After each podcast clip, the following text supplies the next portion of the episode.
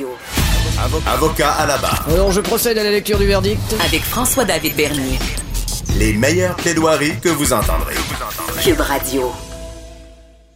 Nous avons eu un petit bug technique tout à l'heure lorsqu'on parlait avec Jean-Philippe Descaries-Mathieu. On va le retrouver tout à l'heure vers 10h30. Et euh, vous avez entendu l'entrevue de la, de la ministre euh, Sonia Lebel. Euh, on en a profité parce que c'est une entrevue que je voulais vous faire réentendre, que je trouve très pertinente encourageante également pour notre système. Et on continue euh, l'émission. On, parle euh, le, DPCP que vous connaissez tous, directeur des poursuites criminelles et pénales. Euh, souvent, les gens connaissent bien la portion criminelle, mais la portion pénale moins. Et je reçois Maître Étienne Proto du DPCP. Euh, bonjour, Maître Proto. Bonjour, Maître Bernier. Euh, donc, on, on, pourrait ce matin expliquer un peu à nos auditeurs c'est quoi la, la c'est quoi le droit pénal, si on peut dire? Oui, d'abord, euh, en fait, le droit pénal, ça va viser euh, la protection de l'ordre public. Euh, sommairement, là, ça englobe l'ensemble des dispositions législatives, majoritairement, euh, je vais dire provinciales, qui prévoient les différentes interdictions et obligations, euh, donc qui sont créatrices d'infractions, et dont le non-respect d'une règle qui va être édictée par le législateur, évidemment, va constituer la commission d'une infraction et, et, la personne qui, qui va, qui va l'enfreindre sera évidemment passible d'une amende et dans de très rares cas là, de peine d'emprisonnement euh, lorsque ça sera prévu expressément par le législateur. Donc, ce sont des infractions qui ne se retrouveront pas au code criminel, mais plutôt dans chacune des lois particulières propres à chacun des domaines réglementés au Québec. Euh, J'ajouterai également ces dispositions pénales-là que contiennent les différentes lois euh, provinciales, mais également fédérales, vont viser euh, la protection de la population dans les différentes sphères de la société, comme je le mentionnais tout en ayant pour objectif de réprimer les infractions, en ayant euh, évidemment un effet dissuasif à, à cet effet-là. Donc, ben, oui. Allez-y, continuez. Oui, ben en fait, il s'agira euh, de questions euh, principalement sécuritaires. Ça va viser notamment la sécurité publique, euh, la sécurité routière, évidemment, que les gens connaissent un peu mieux, euh, la tranquillité publique. Donc, si on mhm. pense à, à différentes infractions en matière d'alcool relativement au respect des heures d'exploitation des bars, aux endroits que peuvent être vendus des, des, des, boissons alcooliques, ou encore à des questions de santé publique, donc euh, les différentes normes en matière de la loi sur les produits alimentaires, si on pense au niveau de la restauration, donc la propreté des lieux, la salubrité des aliments donc qui sera géré dans, dans ce cas-ci par le MAPAC, qui sera sous l'égide du MAPAC, mais qui, euh, comme pour tous nos mandants, euh, seront des poursuites qui seront intentées euh, par le directeur des, des, poursuites criminelles et pénales lui-même. -hmm. Donc, euh, on peut penser à d'autres exemples aussi euh, qui sont qui sont très d'actualité, c'est-à-dire les dispositions qui visent euh, la protection de l'environnement. Donc on le sait encore euh, plus maintenant que, que par le passé, l'environnement qui est un euh, qui est un bien collectif, un bien commun à tous, se doit d'être protégé par des par des règles strictes. Donc pour en assurer, pour en assurer la qualité, la, la qualité de l'air, la qualité de l'eau, ben qui vont mener aussi à des questions de, de, de sécurité publique et, et, grandement de santé publique. Ben ce sont c'est un domaine qui va être protégé aussi par les différentes dispositions pénales finalement. OK. Et euh, c'est ça, avocat là-bas, on veut vraiment vulgariser. Là. Et euh, justement, le pénal, si on résume, c'est quelque chose, bon, c'est illégal. Je veux dire, c'est des, des, des, choses qu'on...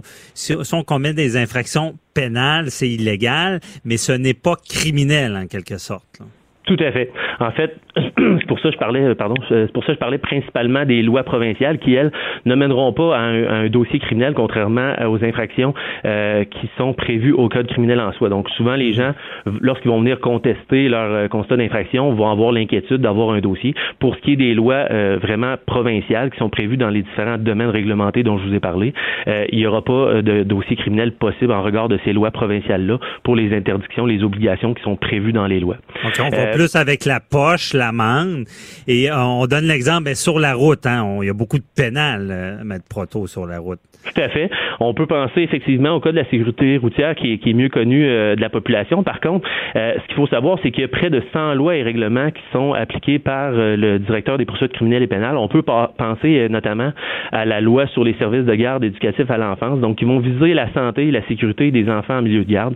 La loi sur le bâtiment, la loi sur la transparence et l'éthique en matière de, de lobbyisme, ou encore à la loi sur la conservation et la mise en valeur de la faune. Donc, ce sont tous des lois qui vont viser ces interdictions-là qui vont dont vous parlez, ces illégalités-là dont vous parlez, et qu'une personne qui, qui enfreint la, la, dite loi édictée mhm. pourrait, comme je le disais, faire face à une amende pour, pour, pour avoir un effet dissuasif finalement. C'est ça, dissuasif, vous allez payer si vous restez respectez pas la loi.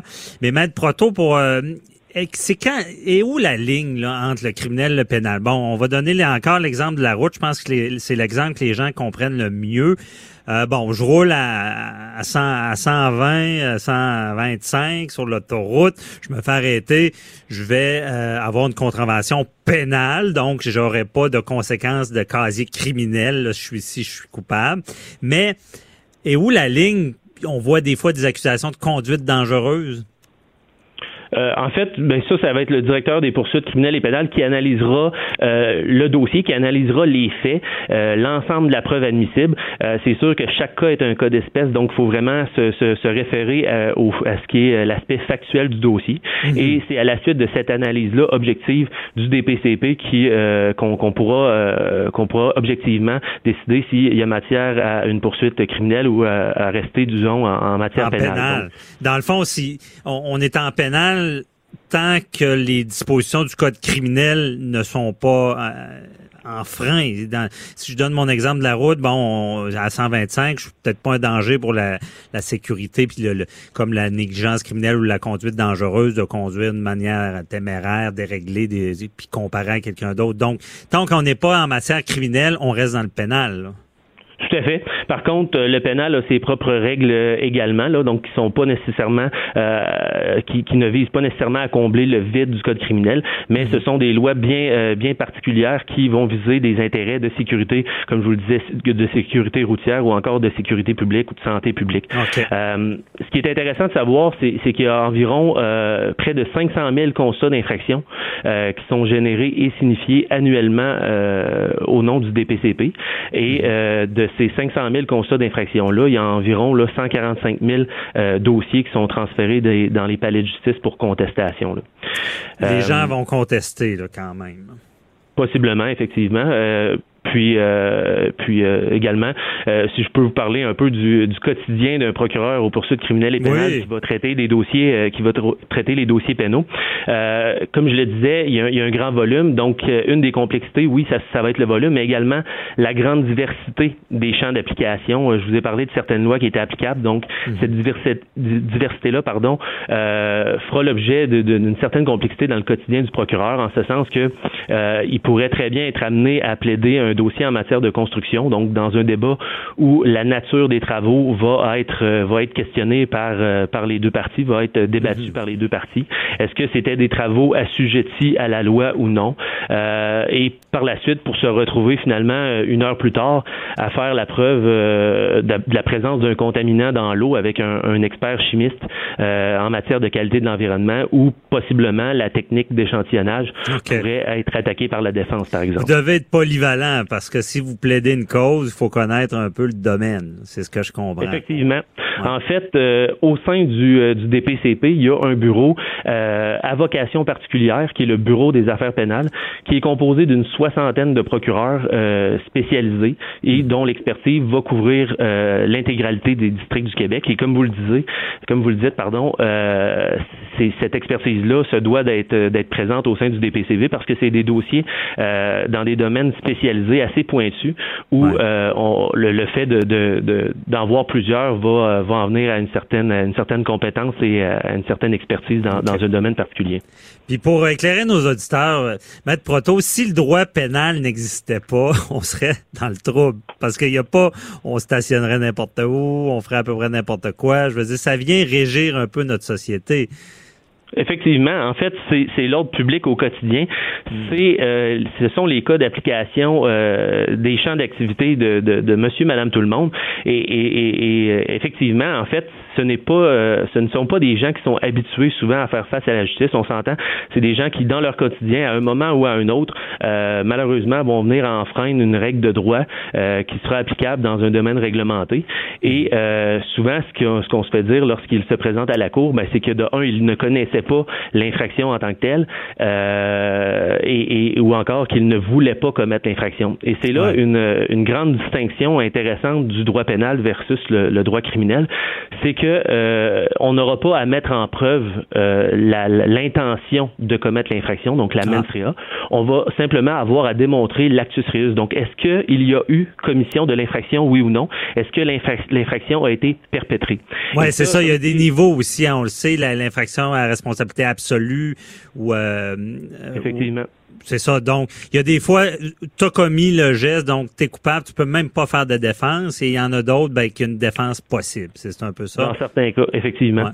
Donc, euh, comme c'est monsieur, madame, tout le monde qui, euh, qui sont euh, principalement poursuivis en, en, matière pénale, souvent, cette méconnaissance-là de la loi va faire en sorte qu'ils sont assez surpris lorsqu'ils se présentent, mais évidemment, ils ont le droit de se faire entendre pour faire valoir leur défense. D'où la maxime, nul ne doit ignorer la loi. c'est un bon exemple en droit pénal.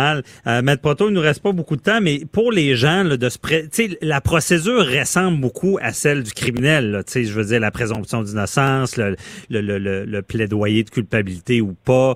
Euh, donc c'est quand même stressant pour le public de se représenter.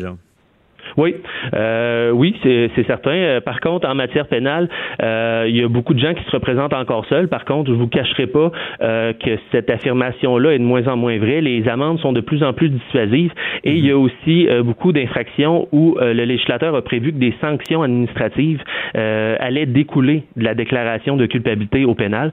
Donc, les gens sont de plus en plus optent de plus en plus pour le fait de se faire représenter par avocat en ce sens-là. Dépendamment de l'enjeu, on donne l'exemple d'un exemple, un bar qui, qui, vit de, de vente d'alcool et qui a des, des, sanctions pénales sur son permis d'alcool et risque de le perdre, ben là, Maître Proto, je pense qu'il va, il va mettre plus d'énergie, sinon ça, c'est la fin de son entreprise. Effectivement, dans, ce cas particulier-là, la, la, sanction administrative ne découlera pas du plaidoyer de culpabilité ou de la déclaration de culpabilité. Par mhm. contre, si on pense euh, de façon plus générale au niveau de la sécurité routière, ben, les points d'inaptitude seront une conséquence administrative qui va découler de la déclaration de culpabilité euh, du dossier pénal ou encore euh, en matière de tabac, la vente de tabac à un mineur, ben la personne qui est déclarée coupable pourrait se voir interdire de vendre du tabac pendant une certaine période et ça sera directement relié au dossier pénal dans certains cas. Parfait, merci beaucoup. Très éclairant, Étienne Proto du DPCP. Merci et bonne journée. Merci à vous, bonne fin de journée. Bye. bye. on revient avec Jean-Philippe Descaries, euh, Mathieu, sur le dark web, les questions. On va répondre à vos questions aussi du public sur la sécurité du web. Restez là.